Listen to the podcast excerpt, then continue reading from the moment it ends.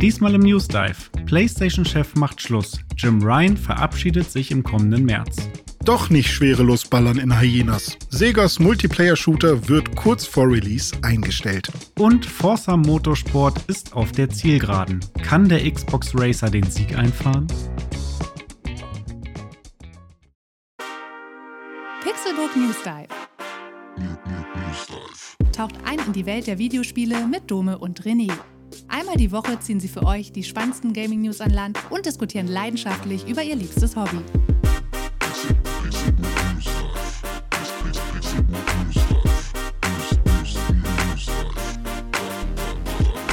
Es ist Samstag und ich begrüße euch zu einer neuen Episode des Pixelburg News Dive. Ich bin Dome und an meiner Seite sitzt wie immer mein guter Freund das Otzel, René Deutschmann. Herzlich willkommen.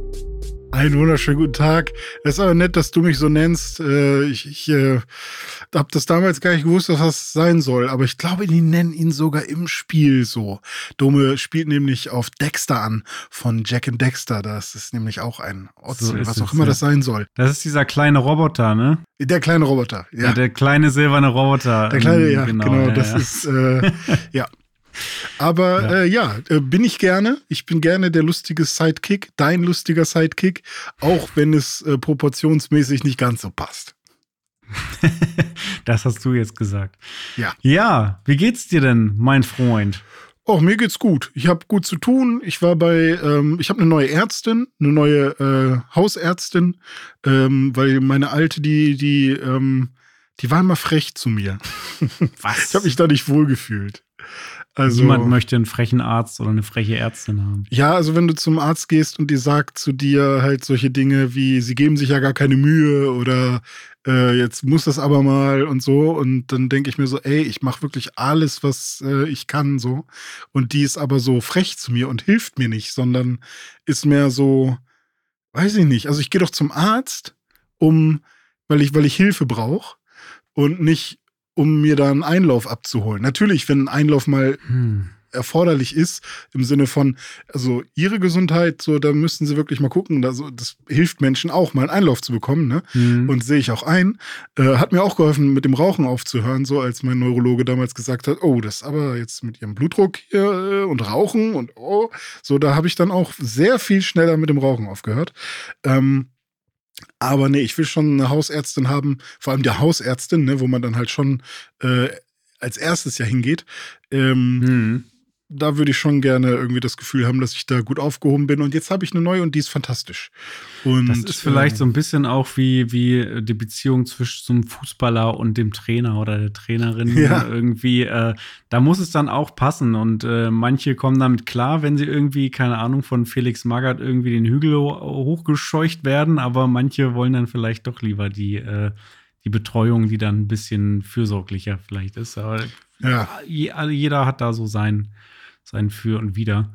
Aber schön, ja. da freut mich. Ja, und ansonsten warst du ja auch die Woche schon äh, umtriebig. Ich habe gehört, ja. du, du, wurdest fremdgecastet sozusagen. Du warst ja, äh, in anderer Leute YouTube-Shows unterwegs. Was ist da ja, richtig. los? Ähm, heute ist ja quasi Samstag, wo die Leute das hören. Das heißt, gestern ähm, war ich bei Games Weekly wieder zu Gast von Computerbild. Diesmal aber auch vor Ort habe ich mit Udet äh, gesprochen über auch ein paar News, die wir heute hier nicht covern quasi, so ein ganz bisschen vielleicht, aber ähm, der hat natürlich auch ein paar andere Themen, die ihm wichtig sind. Deswegen ist das ganz gut, dass ich nicht zweimal das gleiche erzählen muss.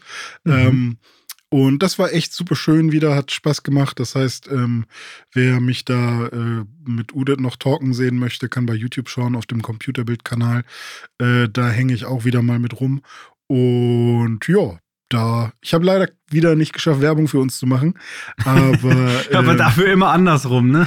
ja, das stimmt, das stimmt. Weil hier kann ich ja machen, wie ich will. Ja, da genau. bin ich manchmal ein bisschen aufdringlich, habe ich das Gefühl. Hm. Aber es war wieder sehr schön. Deswegen, äh, ich freue mich, ich freue mich immer, wenn man eingeladen wird. Als Experte. ja, schön. Aber durftest du denn da auch über die Spiele sprechen, die du diese Woche gespielt hast? Oder bleibt das jetzt hier unseren ZuhörerInnen äh, vorbehalten? Ähm, es hat leider nicht reingepasst. Also die haben da mittlerweile so ein relativ striktes Format, was mhm. ähm, äh, wo, wo, man relativ schnell durchzieht, so. Aber ich habe es zumindest an einer Stelle kurz erwähnt, aber wir haben nicht weiter darüber geredet. Deswegen ja, das, ist das jetzt hier exklusiver Content. Sehr gut, das werden wir jetzt ändern, denn äh, wir haben es schon angeteased. Du hast äh, Jack and Dexter gespielt. Richtig. Woche. Erstmal, also, wie kam es denn dazu und welche Teile hast du genau gespielt und, und auf welcher Plattform? So viele Fragen, Fragen über Fragen.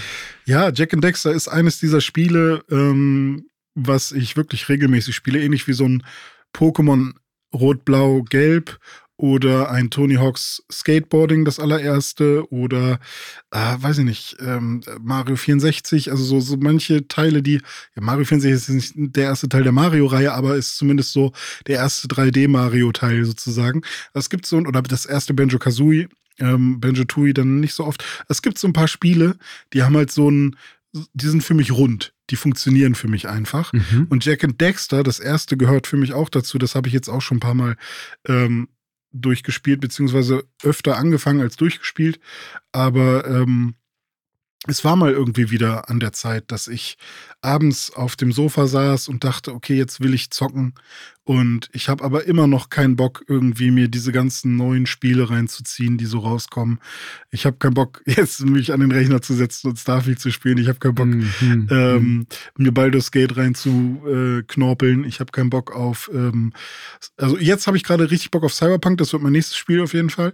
Aber oh ähm, ja, da werde ich äh, auch gleich noch was zu erzählen. Ja, das habe ja, ich genau. auch gespielt. Ähm, da hat auch was mit Jack Dexter zu tun tatsächlich, weshalb ich da jetzt so Bock drauf habe. Okay. Aber ähm, bei, bei, ja, ich saß dann da abends und dachte so, okay, worauf habe ich denn einfach nur mal nach innen fragen, René? Scheiß mal auf Podcast, scheiß mal auf ähm, irgendwie deinen Anspruch an Videospiel, äh, Journalismus oder was auch immer, was du dir da immer vornimmst, sondern einfach mal, worauf hast du Bock?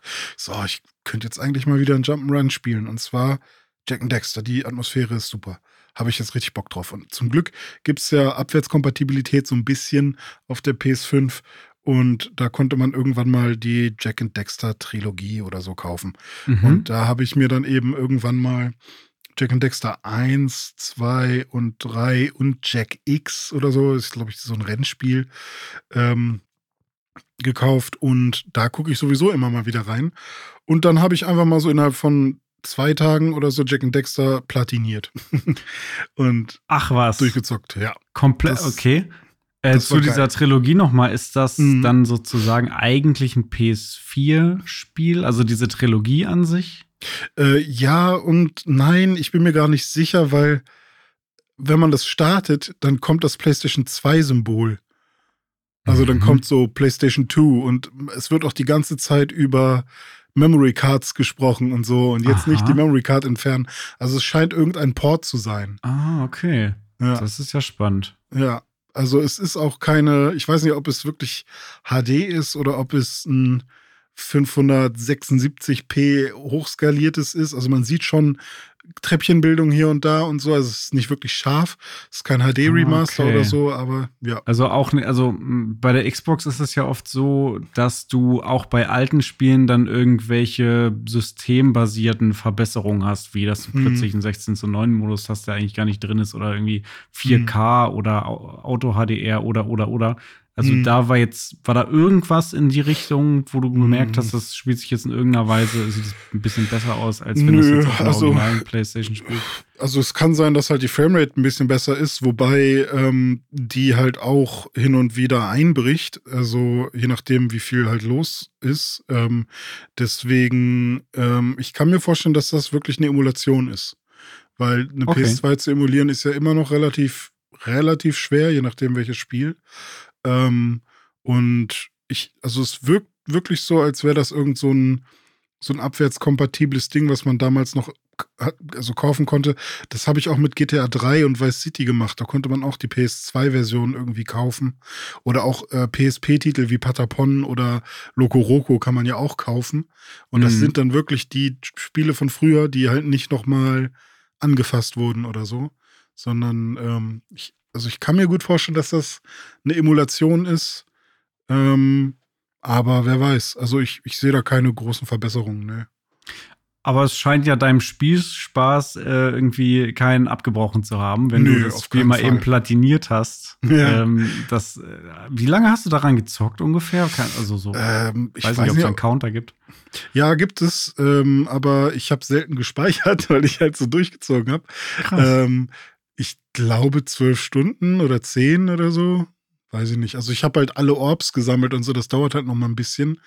Ähm, aber ich habe halt auch beim ersten Betreten von jedem Level schon direkt immer versucht, alles zu sammeln. Deswegen war ich relativ schnell. Man könnte sagen, ich habe schon einen Speedrun gemacht eigentlich. also ich, ich, ich kenne ja auch die meisten Level ja. halt schon sehr gut. Das ist immer nur bei, dem, bei den letzten beiden Leveln, äh, da vergesse ich manche Sachen halt, weil da war ich noch nicht so oft. Aber die ersten Level, da kennt das halt wie, weiß ich nicht, das hat sich schon eingebrannt, wie bei Pokémon halt irgendwie.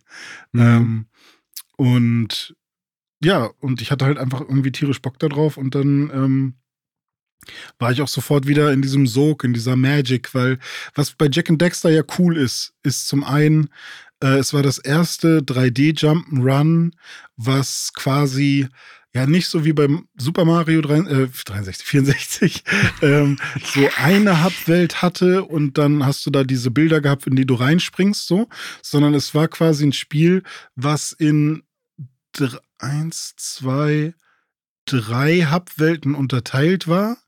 Und diese drei Hubwelten hatten dann jeweils drei ähm, Level. Und aber die Hubwelt an sich war auch nochmal ein Level, sozusagen. Mhm. Das heißt, du hast quasi vier Level und das dreimal und dann noch irgendwie Bossfights und so. Äh, das heißt, du bist auf jeden Fall bei zwölf Leveln oder sowas. Und ähm, das Coole ist aber auch, dass es keine Ladezeiten zwischen diesen ganzen Leveln gibt. Das heißt, es ist quasi so, als würdest du die ganze Zeit einfach nur auf einer großen Karte rumlaufen. Und du hast halt nicht diesen Moment, jetzt gehst du in das Level rein, sondern da steht dann kurz unten dieser Text, ähm, verbotener Dschungel. Und dann jetzt bist du halt im Dschungel, aber Du bist da halt organisch einfach hingekommen. Und deswegen habe ich als Kind nie verstanden, ah, okay, das ist jetzt hier so eine Sektion, das hier ist das Level. Aber ähm, das heutzutage, war für dich quasi eine Open World eigentlich. Ja, es war einfach eine riesige, offen, ein riesiger offener Spielplatz. Natürlich sind die dann halt, diese großen Hubworlds sind unterteilt ähm, durch so Schlauchlevel, die man mit so einem ähm, in so einem ähm, fliegenden Motorrad äh, durchfliegen muss. Und meistens gibt es da dann halt so eine, eine Speeder-Mission, wo man dann halt wirklich irgendwie drei äh, Monster killen muss, während man äh, oder schneller sein muss als irgendwelche Monster oder äh, das Ding darf nicht äh, in die Luft gehen, aber der Boden ist aus Lava und deswegen darf das Ding nicht überhitzen. Dann muss man in Wasserballons reinfliegen, damit das Ding wieder runterkühlt und dann musst du es halt schaffen, am anderen Ende anzukommen, ohne dass das Ding explodiert ist und solche Sachen. Ja. Ähm, und ähm, oder da ist man ein Zwischenboss oder so. Und das sind dann halt so die, die Hindernisse, aber da ist nirgendwo eine Ladezeit. Und das ist halt, das war damals schon ziemlich geil und heutzutage auch. Und eben der Humor, der noch ein bisschen also es ist nicht so super schlimm, aber da ist halt auch noch so dieser 90er 2000er ähm, ja, Sexismus mit drin. Also dieses, ähm, es ist nicht nur eine reine Love Interest von Jack und Kira, die da mit drin ist, sondern dass die Damen haben da schon sehr üppige Brüste und sehr enge Taillen und ähm, die Hüften kommen dann direkt wieder super eckig daraus und es ist schon krasser als ein Anime teilweise so, wo du dann denkst, also was mir heute halt auffällt, damals war das halt so, ah ja, irgendwie als Kind so, ja, so sind halt, so werden die halt dargestellt, ne? Ähm, und heute ist mir das dann halt irgendwie aufgefallen, wo ich so dachte, wow, da hätten sie auch ein bisschen, also ja. das ist ein Kinderspiel so. Und ähm, ja, aber wenn man heute so ein altes Tomb Raider spielt oder so, denkt man sich ja. auch, oh, okay, interessante Darstellung. Ja, richtig. Aber ich habe wirklich echt super viel Spaß gehabt und es war, ähm, es war halt echt einfach mal schön. Das Einzige, was mir jetzt im Nachhinein manchmal nicht so gefallen hat, war, es gab halt wirklich ein paar Stellen, die waren schwer, aber nicht, weil ähm, weil irgendwie das, der Skill gefehlt hat oder so, oder wenn man das besser üben muss, sondern weil die Kamera genervt hat. Also das war dann halt so, da hast du dann schon so gemerkt, okay, warum kann ich die Kamera nicht komplett drehen? Und die Kamera war auch invertiert und man konnte es nicht umstellen. Also oh, wenn was? Ja, ja, wenn man den rechten Stick nach rechts gemacht hat, dann ist die Kamera nach links gegangen. Ähm, ganz also weird. vertikal invertiert auch noch, nicht nur horizontal. Äh, horizontal ist ja meistens das, was invertiert ist. Also, warte also mal. Von oben nach unten. Ja, oben nach unten hat, glaube ich, sogar gepasst. Ich glaube, aber das konnte man fast nicht bewegen. Das waren dann immer nur so ein paar Millimeter, die man bewegen konnte. Mhm. Die ist das quasi fest. Aber diese Links- und Rechtsbewegung, ähm, die ist halt, war super weird. Also die erste oh Stunde musste ich mich hart dran gewöhnen. Mhm. Ähm, aber ich muss echt sagen, also das Ding war super abwechslungsreich und ähm, Gibt ganz viele coole Ideen da drin. War auf jeden Fall im Vergleich zum ersten Ratchet Clank, glaube ich, ist Jack and Dexter mein Gewinner. Danach ist, glaube ich, dann schon Ratchet Clank wird langsam besser so. Ähm, weil ich habe jetzt Jack 2 dann direkt angefangen, weil ich will die Trilogie einmal durchspielen. Das ist so mein Ziel, weil das cool. habe ich halt nie am Stück mal gemacht und auch nie äh, Jack 2 durchgespielt, weil, und ich merke jetzt auch schon, Jack 2 ist halt echt knacke schwer, beziehungsweise fucking mhm. nervig. Also, ähm, ich finde, Jack 2 prinzipiell hat ein paar coole Ideen, ähm, aber auch ein paar Mechanismen, die völlig, äh, diesen Quatsch. Und ähm, steuerungsmäßig ist es auch ein bisschen schwieriger. Und ähm, das gesamte Setting ist auf der einen Seite cool, auf der anderen Seite aber auch irgendwie unpassig. Also um das einmal zu erklären, bei Jack and Dexter geht es darum, dass man äh, in einem Land, was so eher irgendwie mh, hm, irgendwo in der Natur. Also es ist schon sehr alles natürlich mit Dschungel und äh, dann gibt's Höhlen und Strände und sowas. Also da, da, da ist man noch sehr mit der Natur im Einklang. Die Menschen haben, wenn dann Häuser, die eher so, so kleine Hütten sind mit Stroh obendrauf und sonst irgendwas. Und, ähm, und dann gab's halt mal irgendwelche Precursor, also Leute, die da oder irgendeine Zivilisation, die da früher mal war, die haben irgendwelche Artefakte dahinter lassen. Und dann gibt es vielleicht hier und da mal so ein Gebäude, äh, so bronzemäßig irgendwie so ein großes Gebäude, wo dann irgendwie diese Precursor-Artefakte und so noch sind. Also das ist so die Welt von Jack and Dexter.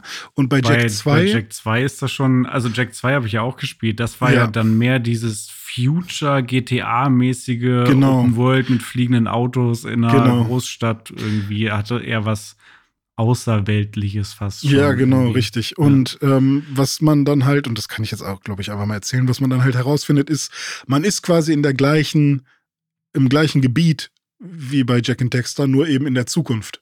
Das ah. hat sich da halt als Stadt entwickelt dann sozusagen.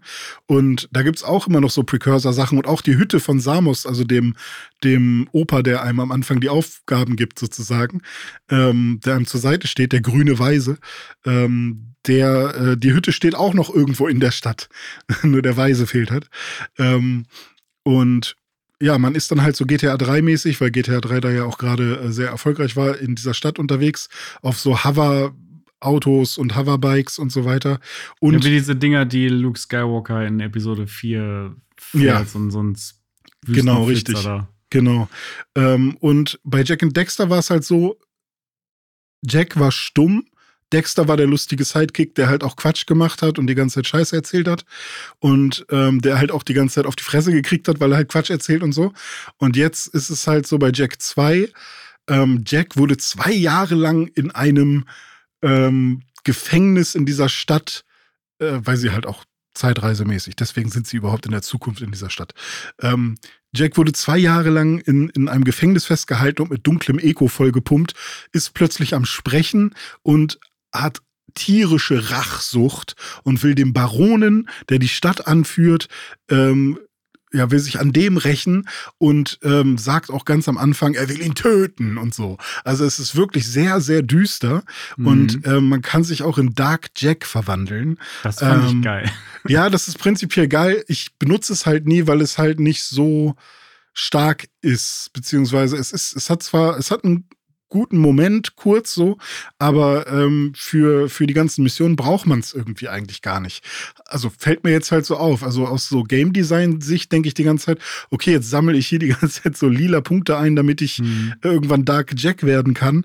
Aber ich will nie Dark Jack werden, weil mich das eher nervt, weil, keine Ahnung, man kriegt halt auch Waffen an die Hand, ähnlich wie bei äh, Ratchet Clank. Weil ich glaube, damals Ratchet Clank kam dann ja mit Jack and Dexter zusammen raus und dann haben sie gesagt, oh, die haben Waffen, wir brauchen auch Waffen. Und dann haben sie Jack auch irgendwie Waffen. Ich, mittlerweile habe ich drei, ich weiß nicht, ob es noch eine vierte Waffe gibt. Äh, kann man immer so Upgrades freischalten und so weiter. Und äh, die spielen sich aber auch alle nicht so super cool, ist alles sehr schwammig. Und ähm, das Schlimmste aber ist tatsächlich, dass in der Stadt navigieren und von Mission zu Mission fahren. Also man hat so ein paar Auftraggeber, ähnlich wie bei GTA oder ziemlich genauso. Und dahin zu kommen, man kann halt nicht ganz schnell per einem Knopfdruck mal die Karte öffnen, sondern muss erstmal ins Menü, dann irgendwie einmal nach rechts klicken, dann die Karte öffnen, dann sieht man die Karte, aber da sind dann keine Icons, sondern man sieht nur, wo man selbst ist. Und die Minimap, die man hat, die funktioniert ganz gut. Ähm, aber trotzdem will man sich manchmal orientieren, okay, wie weit ist das denn jetzt noch? Oder soll ich lieber zu dem oder lieber zu dem zuerst? So, wo wäre es am nächsten dran? Solche Sachen. Und wenn man dann aber unterwegs ist, man ist die ganze Zeit, egal wie vorsichtig man ist, nur am Andotzen, überall. Und dann dotzt man gegen einen Polizisten an, dann wird das getriggert, dann sind sie hinter dir her, dann ähm, versucht man irgendwie nur unten zu bleiben, wo die, wo die Fußgänger sind. Da, man kann nämlich auf zwei Leveln fliegen und äh, da dotzt man dann auch die ganze Zeit überall an. Wenn man sehr langsam ist, hat man kaum äh, irgendwie, ähm, kann man sich kaum vernünftig bewegen und wenden und so weiter. Und mittlerweile habe ich es ganz gut raus. Aber also ich will einfach nur die Mission spielen. Ich bin wirklich so dieses ständige, also die Hälfte meiner Spielzeit bin ich bestimmt einfach nur in dieser Stadt unterwegs und ärgere mich. Und das finde ich so schade. Das hätten sie so viel besser lösen können. Einfach nur, die hätten, glaube ich, einfach nur 50 Prozent aller Fahrzeuge weglassen können. Oder die Hitboxen kleiner machen können. Irgendwas. Aber es ist wirklich ein Pain, durch diese Stadt zu navigieren. Auf der anderen Seite finde ich, die Stadt hat echt Charme. Und deswegen habe ich auch Bock auf Cyberpunk. Hm. Ähm, ah, okay, ja. da, da kommst du her. Ja, so, das ist halt so eine, so eine, Future City, weißt du? Also total. es ist halt. Ähm, es, ja, und, und ein, letzter, ein letzter Punkt noch. Ähm, die ganzen Jump'n'Run-Passagen sind sehr viel weniger. Es ist, wird sehr viel weniger gejumpt und gerannt auf jeden Fall. Also es ist nicht mehr so, dass man ähm, tatsächlich ja so, so, so hintereinander zusammenhängende Passagen hat, sondern es ist sehr viel mehr Ballern und da kommt noch ein Gegner. Es ist irgendwie eher ein Actionspiel. Und teilweise hatte ich jetzt sogar das Gefühl, ich spiele in Halo, weil plötzlich war ich, aber in, in der Third Person, ich war in einem Wald und wenn man sich die Bäume wegdenkt, war ich quasi in der allerersten Halo-Mission. Ähm, da auf dem Ring sozusagen. Ja, genau. Auf, also, auf dem Ring, wo so ein paar Bäume stehen und Gebirge Genau, richtig. So. Also du, du hast gerade das Tutorial quasi äh, hinter dir, Pill of Autumn ist abgestürzt und du bist auf dem Ring. Hm. Ähm, oder ja, doch, sie ist abgestürzt, ne? Oder bist du einfach nur raus? Bin mir gerade nicht sicher. Äh, nee, die ist schon abgestürzt. Die ist kaputt, ne? Und, ähm, und was nämlich passiert bei Jack Dexter ist, du musst so komische oh, lass mich nicht Lurker. Die Lurker sind plötzlich gut. Die waren nämlich im ersten Teil böse. Und jetzt musst du Metallschädel, also Metalheads, musst du jagen. Und die sind plötzlich unsichtbar. Genauso wie ah, Eliten. Wie Eliten. Mhm. Und dann, und das sieht auch ähnlich aus. Und dann laufen die da rum und du, ah, da ist einer. Und du hast halt drei verschiedene Waffen. Entweder so eine Shotgun, so eine Gatlin oder so eine, ja, weiß nicht, so ein, einfach nur ein Gewehr ist es, glaube ich. Und, ähm, und ich habe halt echt gedacht, Alter, was spiele ich denn hier? Ist das doch kein Jump'n'Run, das ist doch nicht für Kinder, ist doch. Mhm. Und damals fand ich das Spiel halt mega geil, aber diese ganzen Stellen, die ich damals gehasst habe, habe ich jetzt auch öfters mal wieder, ah, okay, damals bin ich hier nicht weitergekommen, ich erinnere mich, boah, war das schlimm. Und ähm, auch so, solche Sachen wie, ähm, wie heißen die Missionen, die, wo man jemanden, hier Escort Missions. Escort Missions, ganz viele Timer, ganz viel äh, durch die Ringe mit dieser schlimmen Steuerung.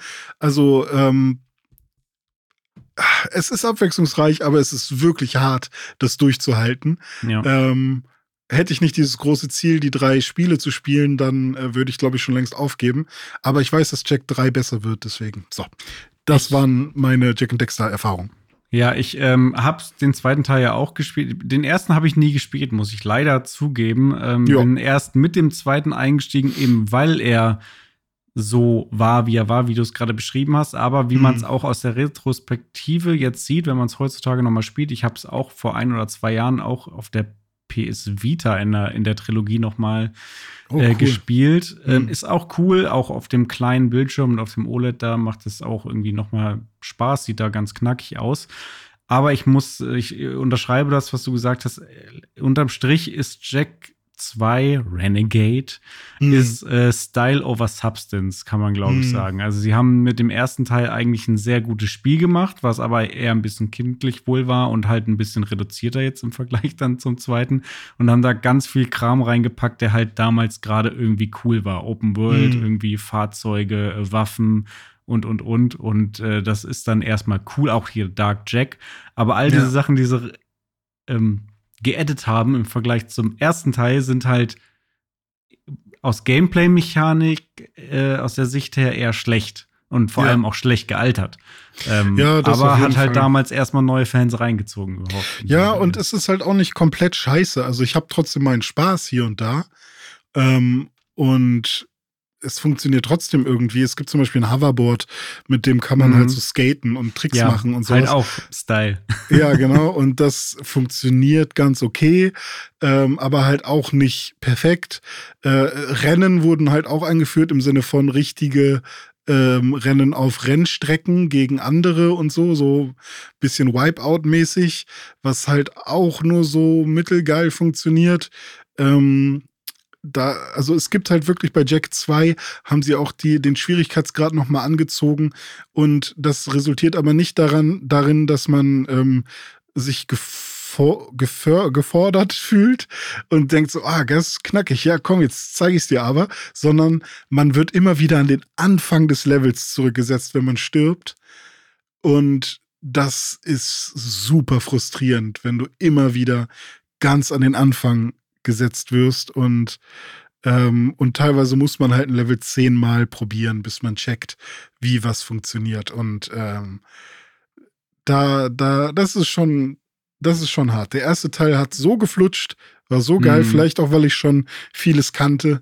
Aber jetzt Jack 2 ist wirklich schon mal noch eine Ansage. Ich bin so. gespannt, ob du es äh, durchhältst und ja. äh, was du dann auch zum dritten Teil sagst, wenn du dann da mal angekommen bist. Ja. Wenn man heutzutage ein Open-World-Spiel in einer ähm, futuristischen Cyberstadt spielen will, dann sollte man wohl eher zu Cyberpunk 2077 greifen. Ähm, ja. Wir haben letzte Woche schon drüber gesprochen im Rahmen des Release von Phantom Liberty und Update 2.0. Jetzt habe ich es mir tatsächlich auch mal zur Brust genommen. Wir haben ja letztes Mal festgestellt, knapp drei Jahre ist es jetzt schon her, dass mhm. Cyberpunk äh, 2077 das erste Mal erschienen ist, was ich immer noch total absurd finde. Wo ist diese Zeit geblieben? Ne? Ja. Aber okay. Ja, drei Jahre nach dem Release ist das Spiel jetzt mit 2.0 und Phantom Liberty sozusagen rund und fertig und da wird jetzt nicht mehr viel kommen. Klar, ein paar Patches vielleicht noch, Bugfixes und so weiter, weil es gibt immer noch welche. Ich hatte schon so ein, zwei, ähm, aber nichts Dramatisches, also konnte ich bis jetzt gut äh, mit umgehen. Ja, ich habe jetzt ähm, angespielt und ich habe so 20 Stunden habe ich jetzt schon reingesteckt und bisher muss ich sagen, ich habe eine sehr gute Zeit mit mhm. Cyberpunk. Also das, was ich, das Erlebnis, das ich jetzt hier im Jahre 2023 mit 2.0 und Phantom Liberty habe, ist wirklich ein sehr rundes Erlebnis, ein sehr geiles Spiel, ein ja Open-World-Spiel in einer Cyberpunk-Stadt mit einer guten Action-Komponente aus der Ego-Perspektive, gutem Geballer, Nahkampf funktioniert auch. Ähm, insgesamt, ähm, es ist ja eigentlich, oder vermarktet wird es ja als Rollenspiel und es hat ja auch mhm. Rollenspielkomponenten eindeutig, dadurch, dass du verschiedene Dialogoptionen immer hast und auch, dass du dich unterschiedlich skillen kannst. Der eine spielt irgendwie mehr Stealth, der andere spielt mehr Ballern, der andere spielt mehr Nahkampf oder so. Ähm, also insofern ist es schon ein Rollenspiel, aber ganz ehrlich, für mich ist Cyberpunk so viel ein Rollenspiel wie, ja, weiß ich nicht, ja, Starfield auch, aber ähm, ja, oder Fallout ähm, oder ein, ja, nenne einen x-beliebigen Shooter, in dem man sich unterschiedlich skillen kann. Also auch von mir hm. aus ein Far Cry oder so oder ein Assassin's Creed, wenn es jetzt irgendwie mehr mit Ballern wäre.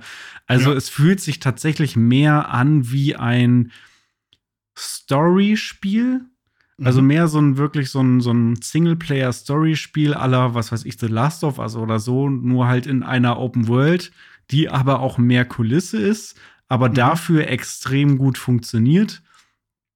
Ja, also man könnte es vielleicht auch mit einem GTA vergleichen heutzutage schon, weil da sind ja jetzt auch viele neue Features mit drin, mit diesem Polizeisystem und sowas, was vorher halt nicht der Fall war. Ja. Ähm, also ich habe auf jeden Fall eine richtig gute Zeit damit und für mich ist es auf jeden Fall ein, ein rundes Spiel, was ich deswegen spiele, weil ich A an der Story interessiert bin und mir das Spaß macht, diese Story zu spielen. Und diese Story ist ja nicht nur eine also klar, es gibt die eine übergreifende Geschichte irgendwie, aber die wird ja auch sehr vereinzelt erzählt, indem du halt verschiedene Fraktionen und Personen kennenlernst, mit denen du dann die ganz unterschiedliche Sachen machst und auch in unterschiedlichen Regionen unterwegs bist. Mhm. Ähm, dann bist du mit den Korpus, bist du mehr da irgendwie in der Stadt unterwegs und machst da mit Arasaka irgendwelche Geschichten. Ähm, mit den, ähm, wie heißen die, Nomads oder so, bist du dann da in diesen Outlands unterwegs und jetzt bei Phantom Liberty bist du dann hier mit äh, äh, Dings, wie heißt er? Keanu der Schauspieler? Äh, nee, der andere. Ach so, äh, ja, Idris Elba. Ja, mit Idris Elba unterwegs in Dogtown und hast da mhm. halt noch mal eine ganz eigene Geschichte mit der Präsidentin, die da irgendwie abstürzt und dann in Dogtown landet. Und äh, das ist dann quasi vom Story Arc ja so ein bisschen wie die Klapperschlange. Mhm. Ähm, also haben sie auch gesagt, dass sie sich da angelehnt haben, storymäßig. Und dann bist du ja mit der Präsidentin unterwegs und so auch mega cool. Und äh, so wie, wie ich es letzte Woche ja schon angesprochen habe, ist es halt auch wirklich so, so habe ich es jetzt auch gespielt, dass du dann, also ab einem gewissen Punkt, das ist so ungefähr nach, also bei mir waren es so zehn Stunden, die ich gespielt habe, ähm, Cyberpunk, ähm, eröffnet sich dann auch Phantom Liberty oder hast du dann eben die Möglichkeit, jetzt diese Mission da zu machen. Dann kriegst du halt einen Anruf und dann ab da hast du dann die Möglichkeit, da auch ähm, den DLC zu spielen. Und äh, dann fängst du damit vielleicht an oder vielleicht auch noch nicht, kannst du auch erstmal normal weiterspielen. Und wenn du dann aber damit anfängst, dann kannst du dann, klar, dann machst du dann erstmal eine Mission, so dass du dann auch da wieder einen gewissen Stand der Dinge hast, sage ich mal, in äh, Phantom Liberty. Und ab da kannst du dann aber seamless irgendwie hin und her springen und dann mhm. auch wieder ähm, zurück in, in Night City und da halt deine Mission machen, was ich jetzt auch so spiele. Klar, das ist halt immer so eine Rollenspielgeschichte, wo man sich fragen kann, okay, wie sinnvoll ist das jetzt, wo ich, ich habe hier dieses akute Problem gerade in dieser Quest und da ist jetzt mhm. dieser Charakter, der darauf wartet, dass ich mit ihm jetzt diese Mission mache und dieses Problem löse. Ich kann jetzt aber auch 100 Stunden lang irgendwelche anderen Nebenmissionen machen und so, bis ja. ich da überhaupt wieder hinkomme. Aber das hast du ja immer in solchen Spielen äh, ja. irgendwie, also in so, so Rollenspielen oder mit verschiedenen Auftraggebern und so. Ja, insofern ist das okay. Aber es ähm, macht mir, macht mir äh, Bock. Ja, du kannst auch gerne, gerne Fragen stellen. ja, ja. Welche ja. Stadt ist besser? Neon, Neon City oder Night City? Äh, du meinst, ach so, Neon City von Starfield. ja. ja ähm, also also jetzt generell mal so der Vergleich, jetzt wo du Starfield gerade durchgespielt hast, merkst du einen mhm. krassen Qualitätsunterschied, so wie das alles wirkt, wirkt irgendwie Cyberpunk, äh, weiß ich nicht, in manchen Aspekten, sei es grafisch oder Gameplay-mäßig irgendwie besser, ist die Steuerung knackiger? Oder, oder findest du, dass äh, irgendwie Starfield irgendwas besser macht? Oder kann man das einfach gar nicht vergleichen? Äh, ja, klar kann man das vergleichen, ja. Also gerade weil es ja beides irgendwie so Rollenspiele sind, auch First Person. Klar, bei Starfield kannst du natürlich die Perspektive noch aussuchen, aber am Ende habe ich dann doch auch einen Großteil in First Person gespielt und beides ja auch irgendwie Shooter. Ähm, mit einer in Anführungszeichen Open World bei Cyberpunk mehr als bei Starfield. Ähm, mhm. Also das ist schon mal ein Riesenunterschied, finde ich, dass du bei Cyberpunk wirklich nahtlos überall hinkommst. Und wenn du in einen Aufzug gehst, dann gehst du da halt rein und die Aufzugtür geht zu und du kannst aber dann bestenfalls noch aus dem Fenster gucken und siehst halt wirklich, wie du jetzt eine mhm. Minute irgendwo hochfährst und dann geht mhm. die Aufzugstür wieder auf und du gehst halt raus, weil wirklich physikalisch dieser Aufzug da halt gerade in der Welt sich bewegt und du da drin bist. Im Gegensatz ja. zu ähm, Starfield, wo alles ein Ladescreen ist. Selbst in einer Stadt wie Neon, du kannst nicht von einer Straße zur nächsten gehen, sondern du musst durch eine Tür gehen und das ist dann wieder ein Ladescreen. Das ist halt, also gerade jetzt im Kontrast ist Starfield, was das betrifft, was dieses Boxendesign der ganzen Spielwelt angeht, also da fragt man sich dann schon, wie kann das sein, dass man im Jahr 2023 sowas vorgesetzt bekommt? Ähm, mhm. Das macht Cyberpunk natürlich viel besser, weil wirklich alles offen ist. Und das ist jetzt auch kein Hexenwerk. Also ist, ich meine, das ja. macht ein GTA 3 seit, was weiß ich, 2002 oder wann auch immer das rauskam. ähm, dass ein Starfield das nicht hinkriegt, ist schon wild eigentlich.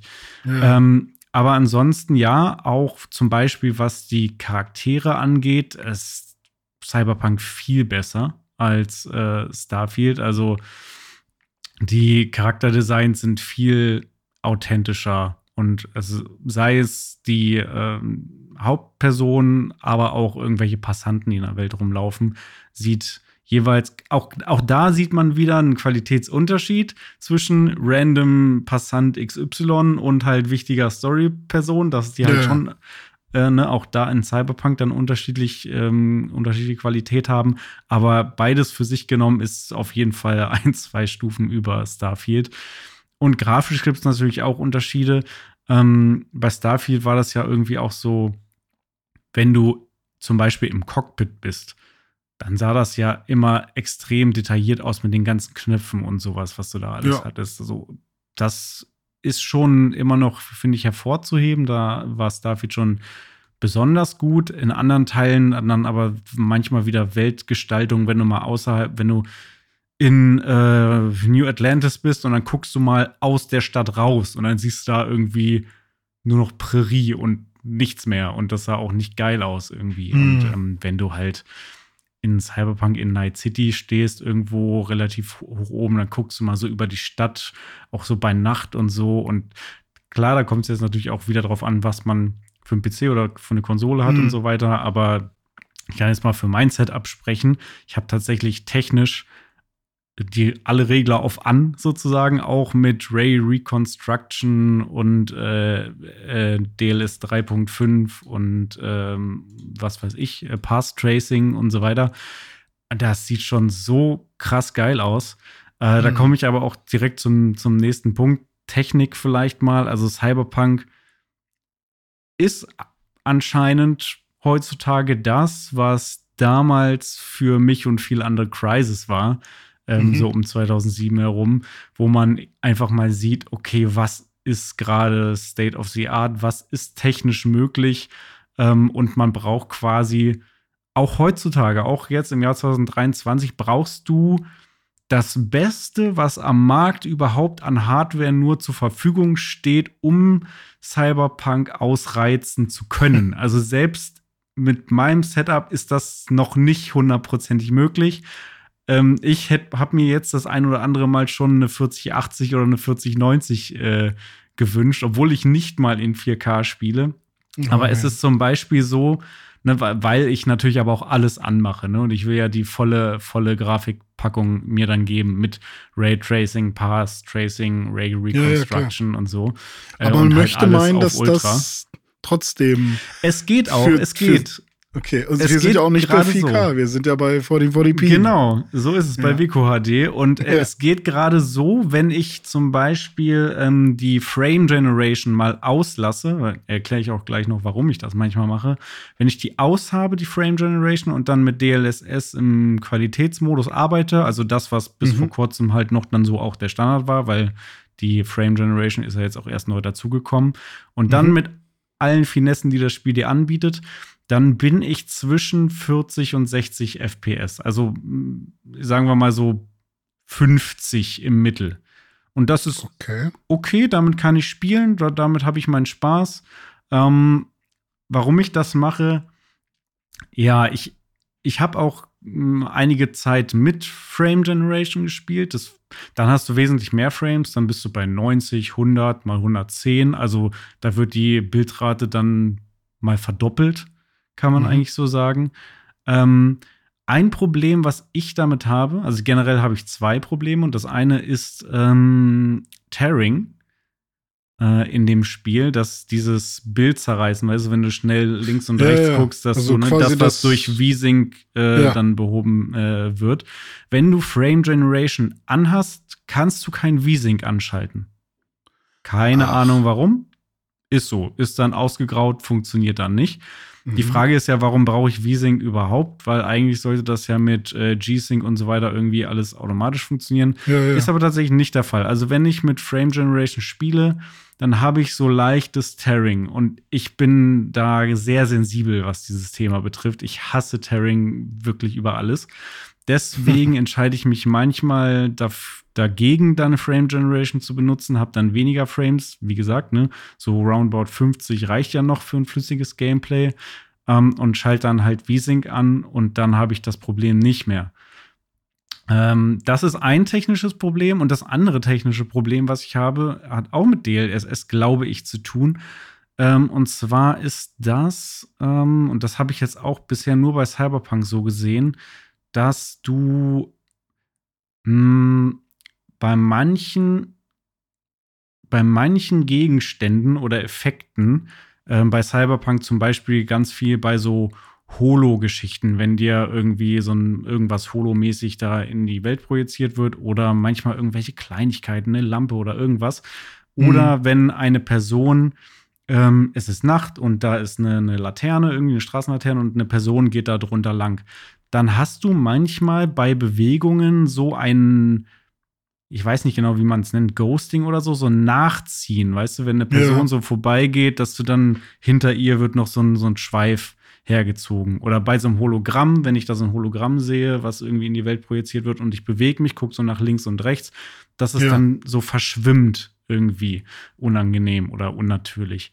Und das führe ich auf DLSS zurück, Ja, das kann gut sein. Ja. ähm, weil anscheinend in der Bewegung dann die KI nicht schnell genug ist, die, den korrekten Bildpunkt dann an der richtigen Stelle zu setzen oder so, keine Ahnung.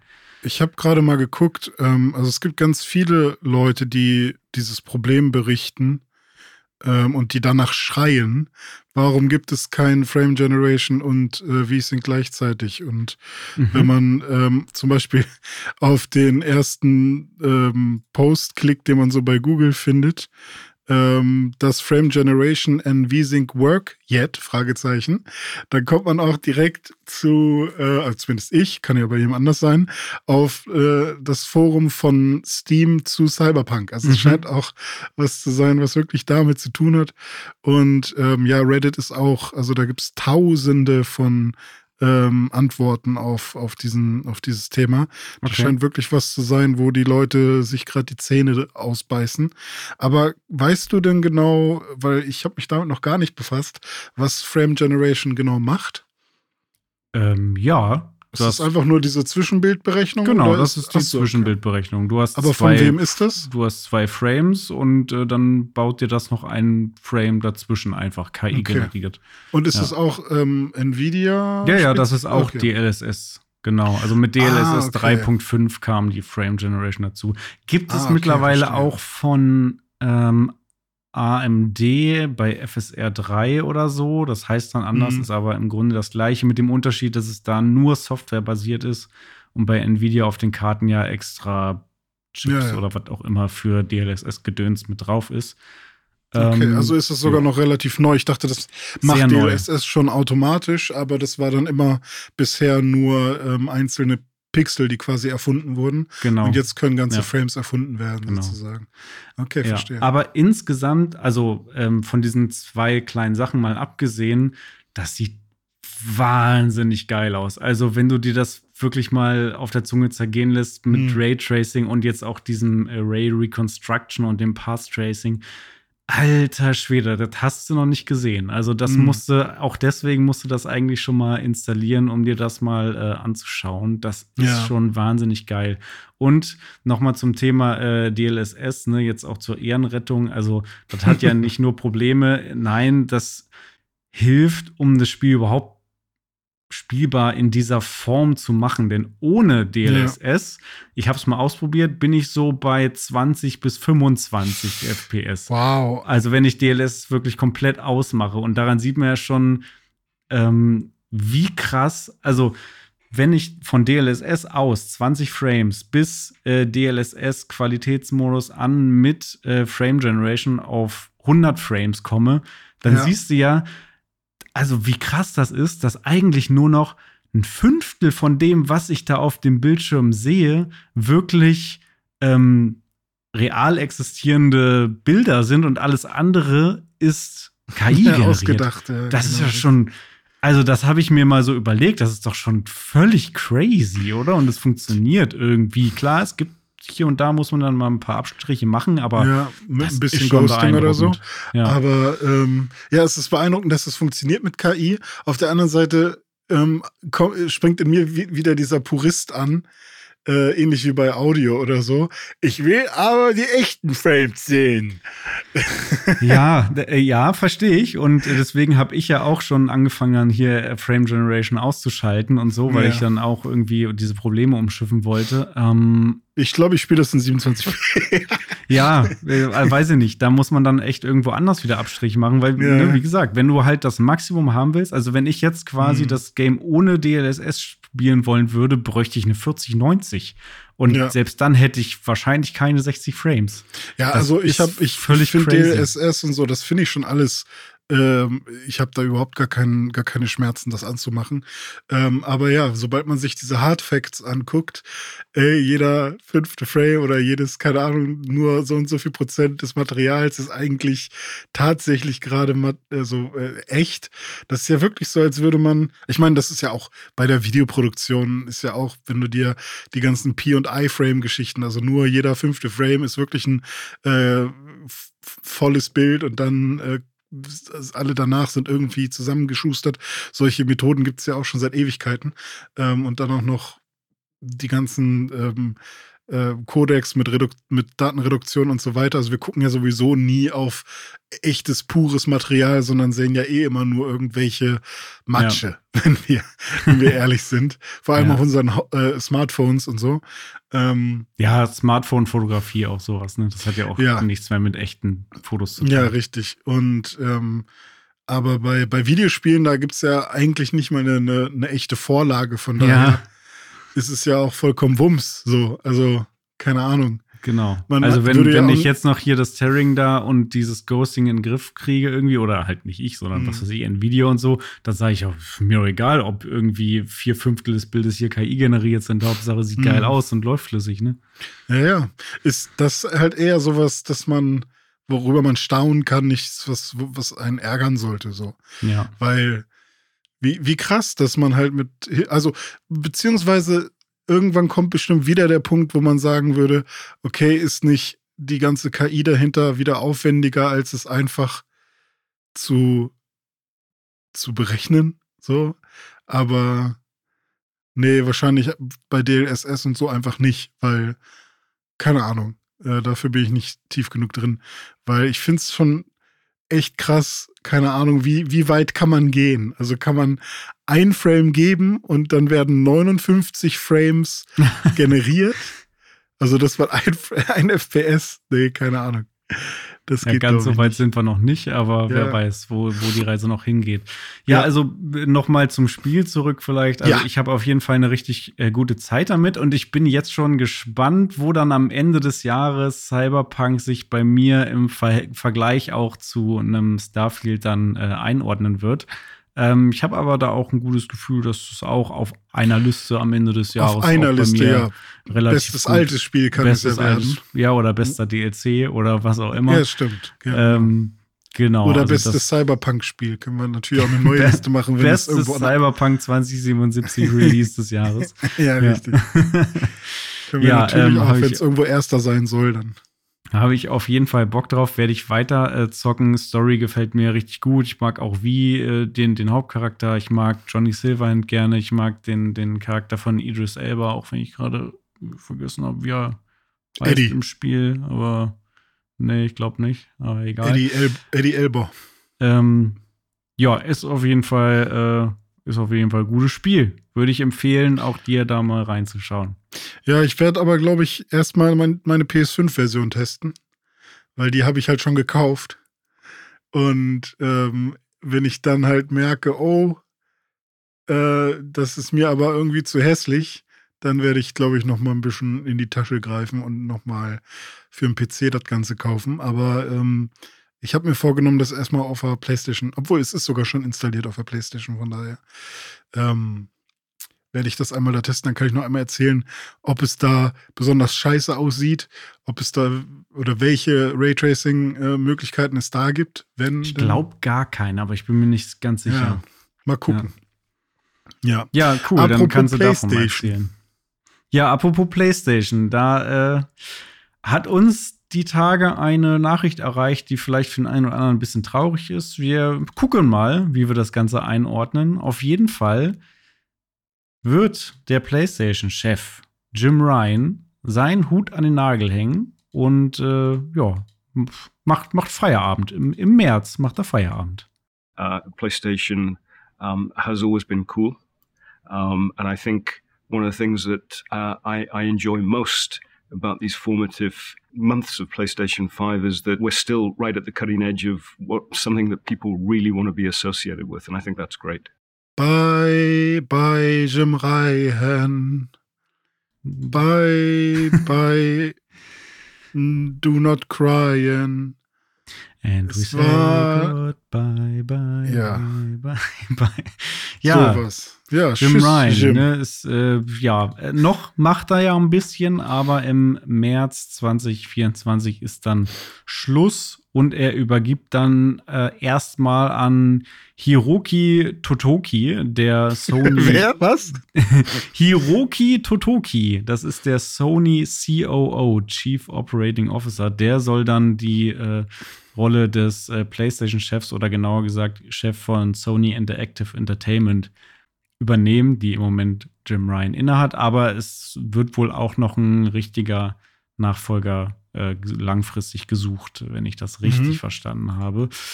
Ja, Jim Ryan, der ähm, war seit äh, 2019 im Amt des Chefs von Sony Interactive Entertainment und seit 1994 äh, angestellt bei Sony mhm. Interactive Entertainment. Also macht dann quasi nächstes Jahr, äh, feiert dann noch sein 30-jähriges Jubiläum und macht dann damit Schluss. Also schon eine sehr, sehr lange Karriere bei Sony. Ähm, als ich das gehört habe, dass er jetzt äh, Schluss macht, ähm, muss ich sagen, ich habe mich erstmal ein bisschen gefreut, weil ich bin irgendwie nicht so der Jim Ryan Fan. Also ich habe nicht so ein wenn der irgendwo erscheint, und ich bin ja nun auch PlayStation-Fan und User und Zocker, aber wenn der irgendwo irgendwie seine Nase in eine Kamera gehalten hat, fand ich das immer im Zweifel eher unangenehm als cool. Hm, ich weiß ja. nicht, wie, wie siehst du das? Ist nur so ein Bauchgefühl ja, kann ich, erstmal. Kann ich vollkommen verstehen. Also natürlich will man sofort vergleichen mit Phil Spencer oder so, aber ich lasse die Vergleiche jetzt einfach mal weg. Einfach nur ihn anzuschauen. Ich, mir fehlte halt irgendwie so diese Passion, so ein bisschen dieses, also er sagt es zwar in vielen Reden, aber man spürt es halt überhaupt nicht. Und ähm, er wirkt auf mich halt wirklich wie so ein alter Businessmann irgendwie, der da halt seinen, seinen Job irgendwie macht und irgendwie da geht es ums Geld, da geht es ums Business, was auch immer. Und das ist natürlich für Spieler, die halt ähm, geile Spiele mit viel Emotionen und viel Power haben wollen, erstmal irgendwie, hä, der steht dahinter so. Und bei Phil Spencer hast du das halt komplett nicht so. Der, bei, bei Phil Spencer geht es halt dann, also der, der stellt sich halt vor, sein, vor seine Trophäensammlung, vor seinen Schrank mhm. mit seinen äh, ganzen mit seinem ganzen Nerd-Stuff und zeigt sein Wohnzimmer und was auch immer. Und äh, bei Jim Ryan ist halt eher so, ja, keine Ahnung, will man am liebsten Trauermusik irgendwie einspielen. und ähm, was umso bekloppter ist, wenn man sich mal irgendwie guckt, was, was unter beiden so für, für Sachen rausgekommen sind und was stimmt, die Unternehmen ja. dahinter so machen. Eigentlich ja. sollte man meinen, würde, würde es fast besser passen, wenn man die irgendwie switchen würde, wenn Phil Spencer bei einem Sony arbeiten würde, wo wirklich die geilen Singleplayer-Games für die geilen mhm. Hardcore-Gamer rauskommen und so ein Jim Ryan riecht halt eher nach ähm, Business und so, was ja, er dann Corporate, für so ein Corporate, Corporate Gedöns, was er für ja. so ein Microsoft dann sprechen würde, ist schon interessant irgendwie. Ja, da hast ja. du recht, weil ähm, wenn man sich mal anschaut, erstmal, ich muss die ganze Zeit diesen, diesen dummen Witz loswerden. Wusstest du, dass er Soldat war? Soldat Jim Ryan. Ja. Okay, ja. was ist denn unter seiner Regentschaft äh, auf den Markt gekommen, Dome? Ähm, ja, seit er 2019 übernommen hat, das Amt äh, des PlayStation-Chefs, zum Beispiel The Last of Us 1 und 2, Ghost of Tsushima, Horizon Forbidden West, Ratchet Clank Rift Apart, Demon's Souls Remake und natürlich auch Hardware wie die mhm. PlayStation 5 äh, und die PlayStation VR 2. Das sind so ein paar Sachen, die unter seiner Feder erschienen sind. Ja, ja aber ähm, der, also, ne, er ist sehr erfolgreich auch damit, ne? Und sind ja auch alles gute, gute Titel und so weiter. Aber ich habe auch jetzt nicht das Gefühl, dass er irgendwas da groß jetzt, also nur extern betrachtet, ne? Das können wir natürlich gar nicht äh, wirklich vernünftig bewerten, aber extern betrachtet ist der Erfolg, den Sony jetzt im Moment hat, ist nichts, was jetzt in den letzten paar Jahren aufgebaut wurde, sondern ist eher das, was natürlich ganz früher mit den ersten Playstations, aber vor allem dann in der PS4-Generation auch mhm. äh, aufgebaut wurde. Also so um 2013 rum und was da alles äh, kam. Und vieles sind ja jetzt auch Remakes und Fortsetzungen und so weiter, die kommen. Ähm, ja. Insofern habe ich schon das Gefühl, er hat da ein sehr gut laufendes Unternehmen übernommen und hat halt, weiß ich nicht, nicht viel gemacht und es läuft weiter gut. so ungefähr. Ja, ja, das stimmt. Ja, keine Ahnung. Ähm, ich bin auf jeden Fall auch erleichtert gewesen ein bisschen, als du mir diese Nachricht mitgeteilt hast. Was aber nicht bedeuten soll, dass ich ihm das jemals so gewünscht habe, weil wir wissen halt nicht, ob er einen guten Job gemacht hat oder nicht. Ja. Der PlayStation geht's gut, so. Und ähm, es ist auch meine äh, Go-To-Konsole momentan. Nicht weil ich sie tausendmal geiler finde, sondern einfach, weil, ähm, ja, weiß ich nicht, ich sie ein bisschen irgendwie, ähm, ja, einfach nur, weil die Spiele, die ich da drauf habe, ein bisschen äh, mehr auf meinen Geschmack zutreffen, so. Ähm, aber ich bin echt gespannt, wer dann tatsächlich äh, am Ende die Person sein wird, die auch bei Veranstaltungen mal das Wort an uns richten wird. Ja, ich habe, äh, also ich würde mich freuen, wenn es tatsächlich wieder eher so ein, so, ein, so ein Japaner ist, so ein sympathischer Japaner, irgendwie sowas Miyamoto-mäßiges irgendwie dann für, für Sony wieder. Äh, da ja. gab es ja in der Vergangenheit auch den einen oder anderen. Ja, ähm, ja aber, aber mal gucken, äh, wie, wie sich das Ganze entwickeln wird. Ich glaube, PlayStation an sich geht's gut und die sollen einfach weiter einen guten Job machen. Die ja. Jungs und Mädels von Sony. Tja, wer keinen guten Job gemacht hat, sind auf jeden Fall die Japaner von Sega. Also da ist irgendwas, ist da grundlegend schiefgelaufen, wenn man eine Meldung lesen muss dieser Tage wie Hyenas, der groß angekündigte Weltraum Zero G Multiplayer Shooter von Creative Assembly, der kurz vor Release ist, Schrägstrich war, wird eingestellt. What the fuck?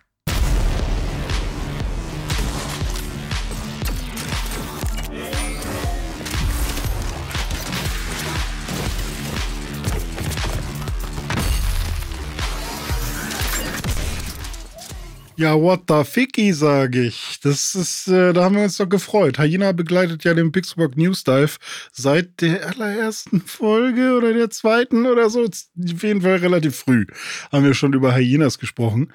Und äh, wir haben uns darauf gefreut. Wir waren auch bei der Gamescom, standen in der Schlange, mussten die Schlange sogar verlassen, weil sie so lang war, dass wir kein ähm, keine Chance gesehen haben, jemals an dem einen Tag, an dem wir da waren, dieses Spiel spielen zu können. Also es war an sich auch beliebt auf der Gamescom. Ja. Und dann müssen wir lesen, dass äh, die jetzt schon vor Release, ich glaube, eine Beta gab's. Gab's eine Beta? Es gab, gab wohl eine Beta, ja. Es ja, gab eine Beta und es gab ja auch die Version, die auf der Gamescom gespielt werden konnte. Das war dann wahrscheinlich auch diese Beta. Mhm. Äh, ja, und der Release sollte ja noch dieses Jahr erfolgen. Und ähm, ich, war, ich war fassungslos, als ich das gelesen habe. Also, wie du schon sagst, ne? also das Spiel begleitet uns jetzt schon eine ganze Weile. Ich weiß noch, wie wir damals den äh, Trailer zusammen geguckt haben. Ich weiß sogar noch den Folgentitel irgendwie, Schwerelos Ballern in Hyenas. Und ja. Ähm, ja, dann standen wir, wir standen sogar in der Schlange auf der Gamescom und waren kurz davor, es selber zu spielen, haben, sind dann wieder aus der Schlange rausgegangen, weil es irgendwie an der Stelle viel zu lang gedauert hat und wir dann noch andere Sachen vorhatten.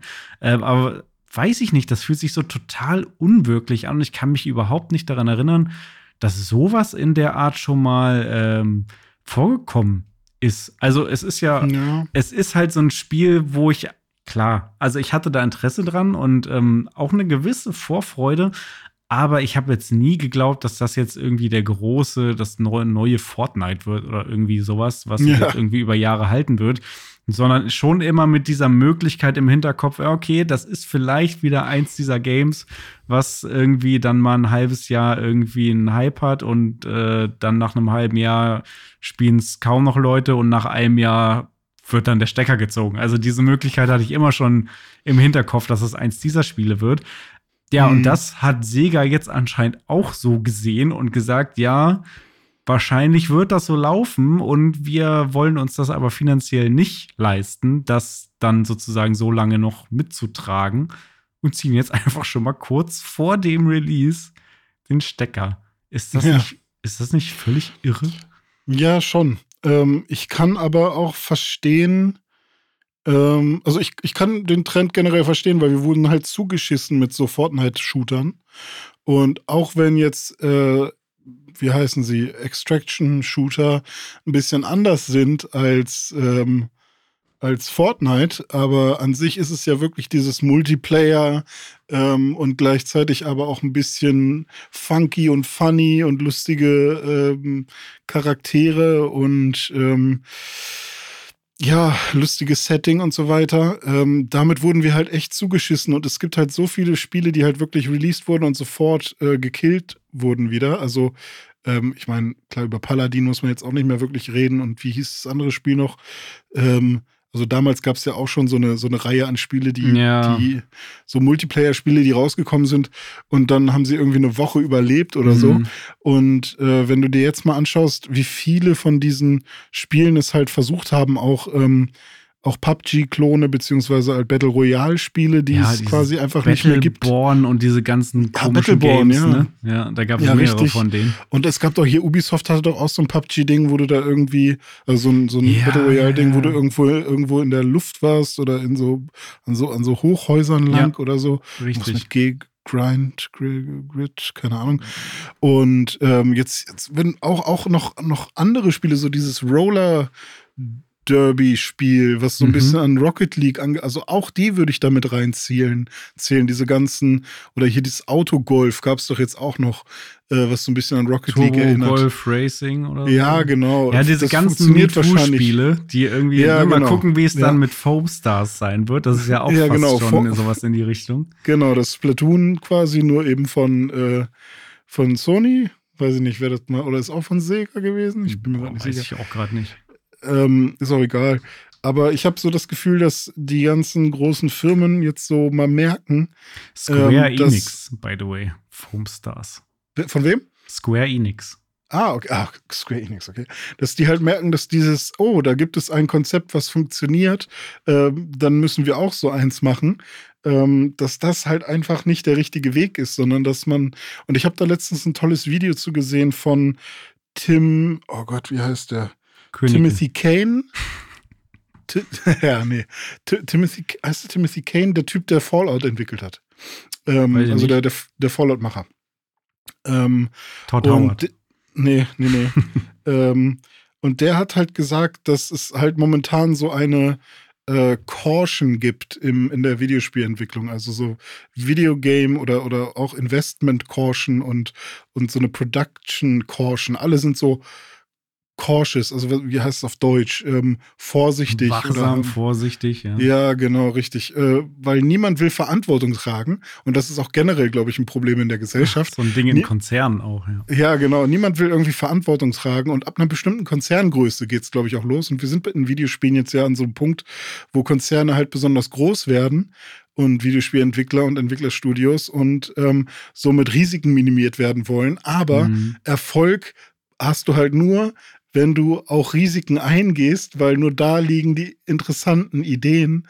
Und wenn du die ganze Zeit auf Sicherheit spielst, weil du dir Daten anguckst, ah, die und die Spiele haben funktioniert, deswegen machen wir auch so eins, geben mhm. dem vielleicht noch einen anderen Twist oder so.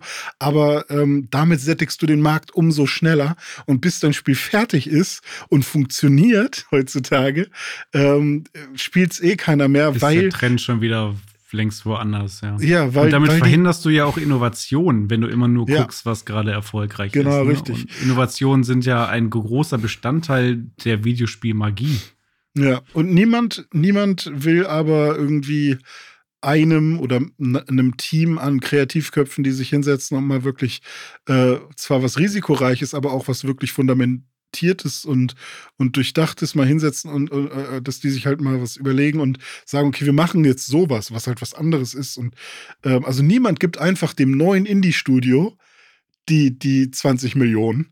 Weil, Mhm. weil die haben ja gar keinen Track Record. So ein bisschen wie den, warum sollte ich dich einstellen? Du hast noch keine 10 Praktikas gemacht. Ich kriege aber keinen Praktikumsplatz, weil ich noch, also oder keinen keinen Job oder so, weil ich noch keinen Praktikumsplatz hatte. Hm. Und, ähm, und ja, ich glaube, wir sind gerade in so einer ganz weirden Phase, wo Videospielkonzerne zu groß werden und deswegen sind ja die Indies auch immer, ähm, also wenn du dir die Streamer anguckst, das sind halt nicht immer nur die Top-Spiele. Klar hast du LOL und FIFA und so, die oben und Modern Warfare, äh, die die Streaming-Listen und so ähm, dominieren, aber da sind auch diese ganzen weirden ähm, Getting Over It, äh, wie hieß das andere Spiel, was jetzt hier Only Up, Only ähm, Up, ja. Among Us. Ähm, es sind halt diese Spiele, die halt ähm, eher Risiken ähm, eingehen. Die haben zwar dann auch nicht viel zu verlieren im Sinne von, ja, nur ihre Arbeitszeit, aber die hat ja quasi nichts gekostet. Aber so ein großer ähm, Verein, so ein großer Konzern, da kostet ja jeder Arbeitsschritt irgendwas. Hm. Und ähm, deswegen, ja, ist das, ist das einfach super, super schwierig heutzutage. Und ich kann mir vorstellen, dass Hyenas genau so ein Opfer geworden ist.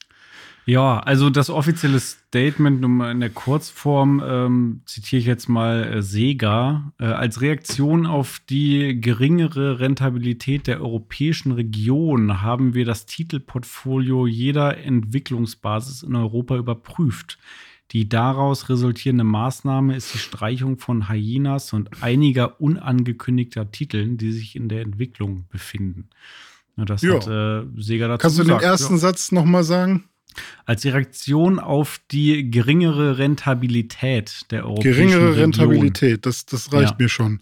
Also, was heißt das? Das heißt, es gibt wenige Leute, die bereit sind, Geld dafür auszugeben, oder es gibt zu wenig Leute, die es spielen, weil wenn du dir überlegst, es gibt ja immer diese 1 bis 2 Prozent Conversion Rate, vielleicht mal 5 Prozent, wenn es gut läuft, an Leuten, die, wenn sie ein Spiel spielen, oder sei es auch Handyverträge, es ist ganz oft sind es immer so die, die 0,5 bis maximal 5 Prozent, also eher so 2 Prozent von Spielen, die halt, äh, von Menschen oder Spielern in dem Fall, die halt tatsächlich Geld für irgendwas ausgeben.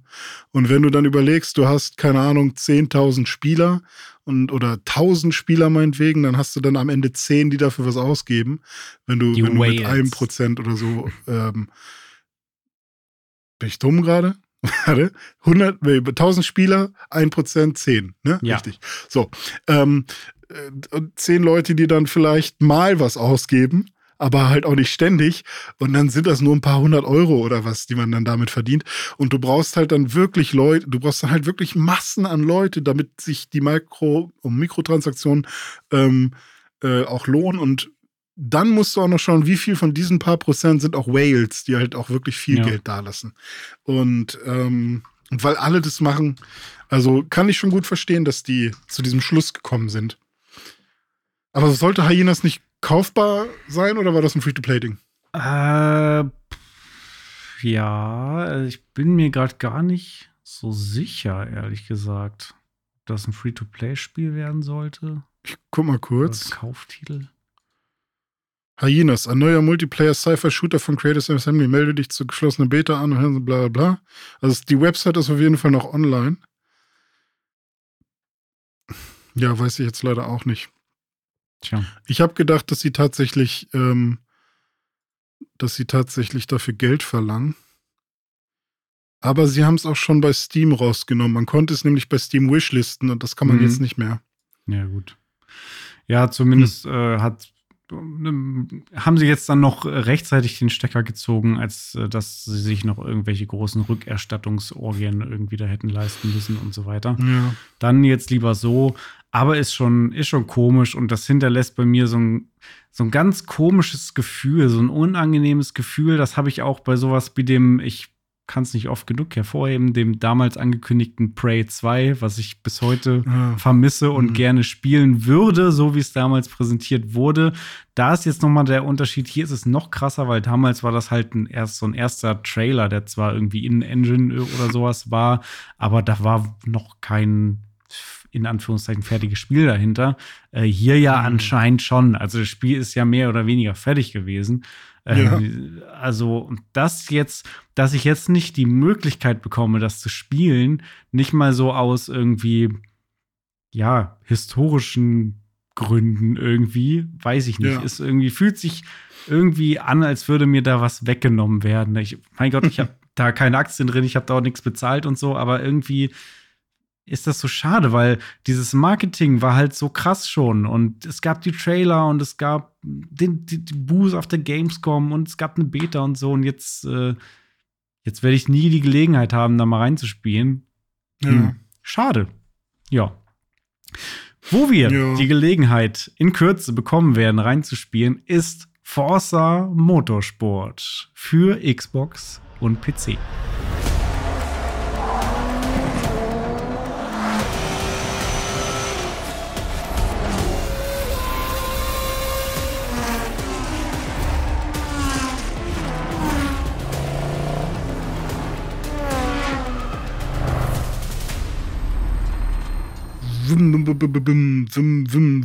Das war original aus dem Forza rausgeschnitten. Wie fandest du das? Ja, es war, es war ein V8 vom äh, Ford Mustang, ne? Nee, der klingt so. ja, sehr gut, sehr gut. Ja, das war auch ein Scherz, das war eine Kettensäge. Ha! Es ist nicht mehr lange hin. Ähm, mhm. Am 5.10 können Spieler oder Kunden der Premium-Edition können dann schon mhm. spielen. Es also ist, vorgestern? Es ist, es ist, immer, es ist einfach das neue Normal anscheinend. Und ja. Standardkunden oder Game Pass-User, die können dann ab dem 10.10. .10., ähm, spielen. Ähm, genau, also wenn ihr Runde. das hier hört, dann sind es irgendwie noch drei Tage.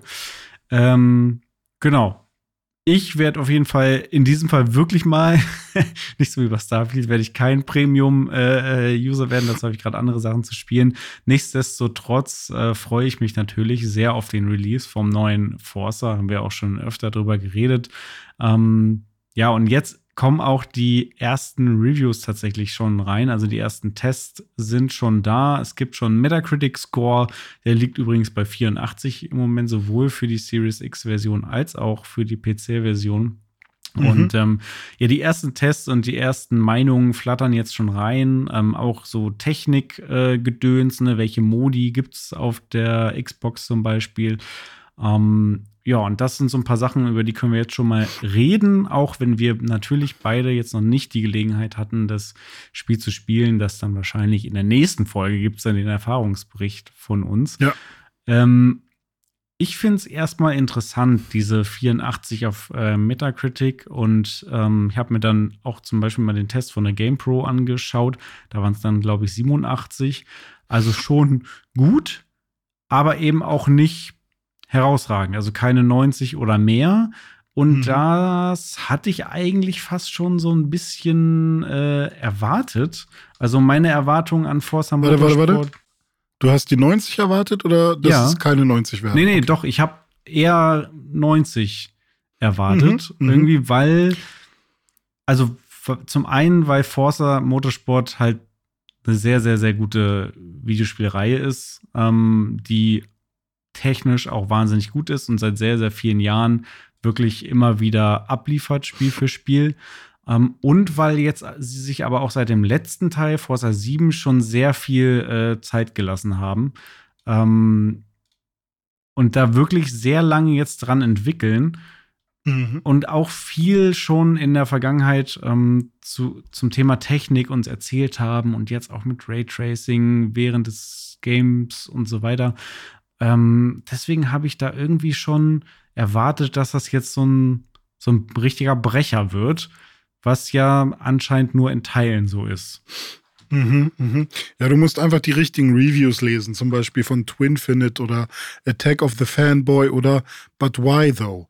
Die drei haben nämlich äh, 90, 100 und 90 gegeben. Okay, ja. Dann, äh, das geht schon eher in die Richtung, äh, die ich mir vorgestellt habe. Mhm. Ähm, bei der GamePro habe ich halt mal so ein bisschen reingelesen und da war, war auch viel zu hören davon, dass die Technik sehr gut ist ähm, und ähm, dass das Rennen an sich auch sehr viel Spaß macht, aber dass der Content irgendwie ein bisschen zu wünschen übrig lässt. Ähm, zum mhm. einen, weil es irgendwie wohl nur 20 Strecken geben soll, dafür aber ja. über 500 Autos, was schon sehr, mhm. sehr viel ist. Ähm, und der Karrieremodus insbesondere, der hat wohl irgendwie sorgt wohl für den größten Downer, weil der wohl irgendwie sehr lame sein soll. Wie genau kann ich jetzt noch nicht sagen. Wie gesagt, ich habe es auch noch nicht spielen können, aber da gab es bei Gran Turismo ja auch schon Meinungen, die in die eine oder in die andere Richtung gegangen sind. Ne? Hm. Oh, ich habe eine Idee für ein YouTube-Video, was du machen solltest. Weil du was ja ich machen Spiel, sollte. Ja, ja. Mit jedem Auto einmal auf jeder Strecke fahren. ja, okay. da bin ich äh, 20 mal 500 äh, Folgen dann unterwegs. Ja. Ja. Das wäre doch mal was. Ja, das wäre ein, wär ein lebensfüllendes Projekt auf jeden Fall.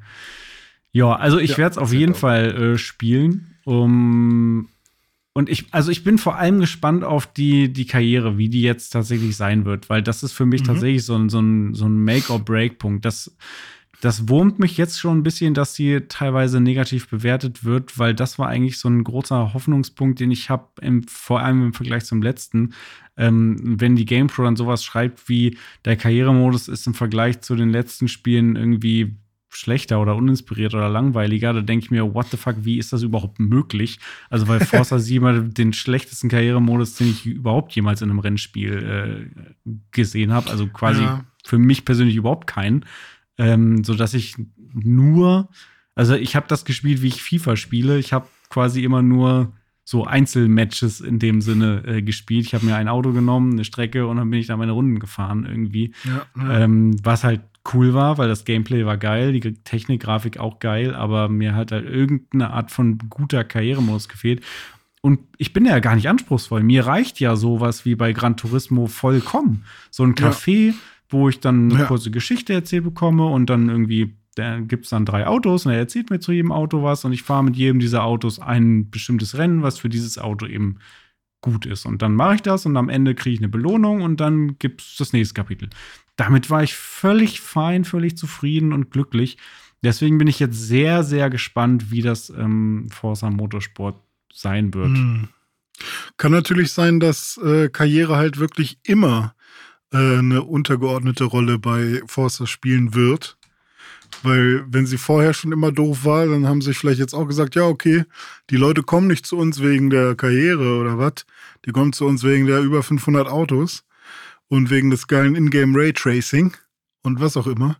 Und das war ja auch immer ähm, bei den ganzen Trailern so die, der Fokus, ne, dass sie halt äh, gesagt haben, ähm, schaut euch mal unsere geilen Wettereffekte an, unsere, mhm. unsere, die neue KI, die wir gemacht haben, die, dieses, also vor allem dieses äh, Schmutzsystem erinnere ich mich.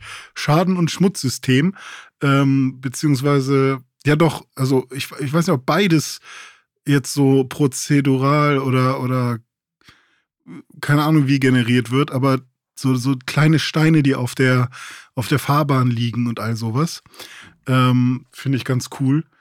Und das sind natürlich so Sachen, die sind in der Simulation schon ganz geil. Ja, ähm, definitiv. Aber also, für zu Hause, für so einen Sonntag, ne, will man vielleicht dann auch mal so ein bisschen durch ein paar Cups geleitet werden mit so ein paar ähm, Motivationen hinter, warum man das macht. Und klar. vielleicht jetzt kein neues ähm, Festival in, auf Insel Takatuka oh, und nee. alle sind so, yay, wir nee, machen ein neues Festival. Bitte nicht. Also dafür gibt es ja nun wirklich die Forza Horizon äh, Serie, die, die übrigens, wie ich gerade noch mal geguckt habe, ja durchaus immer über 90 äh, liegt mit den meisten äh, Titeln. Also ab seit Horizon 3 sind es immer über 90 bei Metacritic äh, mhm. gewesen. Vielleicht auch deswegen habe ich das ein bisschen erwartet. Aber für mich ist Horizon ja eben nicht so das, weil ich gar keinen Bock habe auf Open World rumfahren mit dem Auto, sondern ich will halt geile Rennen fahren. Ähm, mhm. Und das dann aber, ja, klar, das Gameplay ist natürlich das Entscheidende, aber irgendeine Art von Faden, der mich da durchführt, der mir ja. immer wieder einen Grund gibt, anzuschalten, um dieses Gameplay dann zu erleben und auch mal unterschiedliche Sachen auszuprobieren. Also für mich war dieses Café bei Gran Turismo 7 da quasi perfekt für das, äh, damit ich das Spiel bestmöglich erleben konnte. Ich hoffe, das wird jetzt auch wieder so sein. Wo du gerade Technik angesprochen hast, so hier mit den äh, Partikel- und Schadenseffekten und so weiter, ähm, mhm. da kann man jetzt zumindest schon mal festhalten, auf der Xbox Series X wird es drei Modi geben. Mhm. Äh, und zwar gibt es einmal den Performance-Modus mit 4K Resolution und 60 FPS ohne mhm. Raytracing. Dann gibt es einen Performance Raytracing Modus, auch mit 4K und ähm, ja, Raytracing im Spiel und auch 60 FPS. Also hm, okay. erstmal interessant. Wahrscheinlich sind die 4K dann hier dynamisch in diesem Modus und nicht fest, wie es in dem Performance-Modus, in dem normalen Performance-Modus also, ist. Anstatt 4K müsste dann up to 4K. Ja, genau, sozusagen, ja. Mhm. Ähm, und dann gibt es einen Visual-Modus mit 4K, mit Raytracing und mit 30 FPS da muss ich ganz ehrlich sagen, ne. Also, sorry. Also, ihr könnt mir nicht hier einen erzählen von Xbox ist die leistungsstärkste Konsole äh, der Welt und wir bauen hier ein geiles Forza und das sieht so mm. alles so geil aus und Raytracing in-game. Ja, aber im, im Visual-Modus, sorry, da gibt es nur 30 Frames. Aber sind doch auch okay, oder? 30 Frames? Wir sind doch hier immer noch auf Konsole. 30 Frames bei einem Rennspiel. Alter, 30 Frames finde ich eh schon schlimm, persönlich. Heutzutage, mhm. mach, wenn ich die Möglichkeit habe, mache ich das nicht mehr. Und dann in einem Rennspiel ist es aus meiner Sicht völlig indiskutabel. Also wirklich, mhm. es, es gibt wer bei Sinnen ist und Augen hat, der hat bitte in einem Rennspiel keinen 30 FPS-Modus zu nutzen. Das also ich finde es fast schon frech, sowas überhaupt anzubieten. Also, vielleicht ähm, reagiere ich da auch ein bisschen über, sorry, aber ich finde es wirklich, äh, ich kann es überhaupt nicht nachvollziehen. Also, ich, ich kann es ähm, gut nachvollziehen, ähm, weil 30 FPS bei einem, also vor allem, weil es ein Rennspiel ist, da ja. sollte es eigentlich jemanden geben, der sagt, nein, es ist für das Spielgefühl schon unfassbar wichtig, das mit 60 FPS zu spielen. Ja. Und ähm, ich meine, klar, es ist immer nett, irgendwie Optionen zu haben und vielleicht gibt es diese eine Person, die einfach nur, weiß ich nicht, schön gucken will, keine Ahnung, aber ich bin schon fast eher an dem Punkt, wo man sagen sollte, ähm, wir also bei, bei dem, was ich da jetzt sehe, Perform also wäre ich jetzt der Chef gewesen, ich hätte gesagt, okay, wir bieten nur den mittleren Modus, also Performance Raytracing, also up to 4K mhm. ähm, mit den 60 FPS, weil ähm, wir wollen, wir wollen uns abheben von äh, Gran Turismo. Mhm. So, wir wollen das Raytracing im Rennen haben. Das ist unser USP, was das Technische angeht. Ja. Ähm, und up to 4K ist ähm, für die meisten Nutzer am ehesten nicht sichtbar. Ja. Also, das ist, glaube ich, was, was man halt gut verschmähen kann, weil im Zweifel haben die eh ihren Fernseher irgendwie viel zu hoch saturiert oder was auch immer, dass da eh alles versch verschmilzt oder haben irgendeinen Motion-Scheiß noch angestellt oder so. Und ähm, dann halt das. Und ähm, ja, da wäre ich, glaube ich, konsequent und hätte gesagt, okay, wir nehmen nur diesen einen Modus. Finde ich auch. Also hast du auch genau richtig irgendwie erklärt, weil 60 FPS, das ist einfach, das ist ein Muss. Das ist für mich absolut gesetzt. Es müssen nicht 120 sein, aber im Zweifel hätte ich eher noch einen 120 FPS-Modus dann mit einer mhm. geringeren Auflösung ohne Raytracing angeboten als einen 30 FPS-Modus. Also das geht ja. eigentlich echt gar nicht. Ich finde es auch immer noch, jetzt, wie lange ist die, sind die neuen Konsolen draußen? Zwei Jahre? Drei Jahre? Mm, 2020? 2020, glaube ich, ja. Ja. Finde ich es echt krass. Also, ne, ich habe da immer so ein bisschen drüber gescherzt, aber dass sie da damals wirklich 8K und 120 FPS auf die Konsolen draufgeschrieben haben. ähm, auf, die, auf die Box.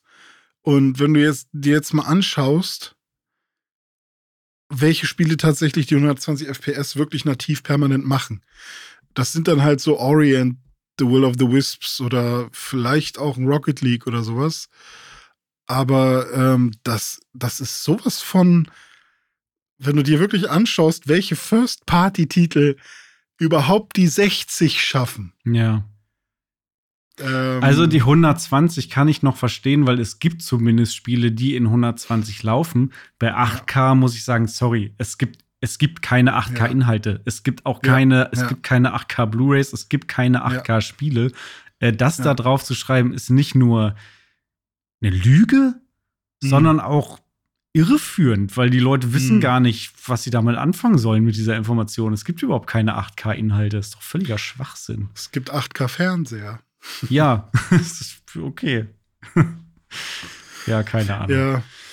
Es gibt ein paar bei YouTube, habe ich gesehen. Da kann man schon ein paar 8K-Sachen gucken. Aber ja. äh, ob die wirklich 8K aufgenommen wurden, ist dann halt auch so die Frage. Ja. Naja, so, also wir werden Forza auf jeden Fall spielen und testen. Ich werde es auf der Xbox Series X spielen. Ich werde dann mal mhm. auch verschiedene Modi ausprobieren. Den 30 FPS-Modus werde ich nicht ausprobieren, das tue ich mir nicht an. ähm, aber ich werde es natürlich auch am PC spielen und dann auch noch mal da vergleichen, okay, wie, wie, was ist hier möglich, ne? Mit Raytracing, dann vielleicht sogar mit 120 Frames oder, oder, oder. Also mal gucken, da bin ich äh, schon sehr, sehr gespannt drauf. Und wie gesagt, Karrieremodus, auch da da bin ich jetzt, äh, bin ich jetzt vorsichtig, aber natürlich freue ich mich trotzdem auf das Spiel, auch weil es ja. halt im Game Pass ist und sowohl auf der Xbox als auch am PC mit dem Game Pass Ultimate dann erstmal ohne zusätzliche Kosten. Sie. Sie. Yes. René, das war's für heute mit den News. Sind wir schon das wieder war's durch? schon wieder. Ja, schön. Aber äh, haben auch wieder lange gequatscht. So Waren aber auch ein paar heikle Themen dabei. ja, definitiv. Also heute äh, eine Sendung mit gemischten Gefühlen. Nichtsdestotrotz, es hat mir wieder äh, große Freude gemacht, äh, wie jede oh Woche, oh, ja. mich hier mit dir auszutauschen. Ich hoffe, es hat euch da draußen auch Freude gemacht. Wenn ihr ähm, eine Meinung vielleicht zu den Themen habt, die wir besprochen haben, wenn ihr sagt, also äh, Hyenas, ne, also das ist ja völlig richtig, dass es eingestellt wurde. Oder Jim Ryan, oh, das ist ja eine Tragödie, dass der jetzt aufhört. James. Oder Forza, also im Rennspiel, ich spiele immer nur Rennspiel in 30 Frames. Äh, dann schreibt uns gerne eine E-Mail an newself.pixelbook.de. Ich bin gespannt auf alle Meinungen. Oder schreibt uns äh, ganz einfach auf Instagram äh, oder Twitter slash X. Da erreicht ihr uns auch unter Pixelbook News Live oder Pixelbook News. Ich freue mich auf jedes Feedback. Ähm, und ansonsten wünsche ich euch eine fantastische Woche und freue mich, wenn ihr nächste Woche wieder einschaltet. Bis dahin, ich sage Tschüss. Tschüssi.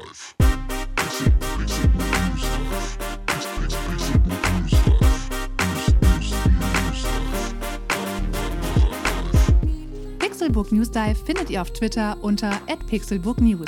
Wir freuen uns auf euer Feedback und positive Rezensionen. Mails schreibt ihr an newsdive@pixelbook.de und wenn ihr die Jungs direkt erreichen wollt, nutzt @dizzyweird oder @dominik auf den sozialen Plattformen.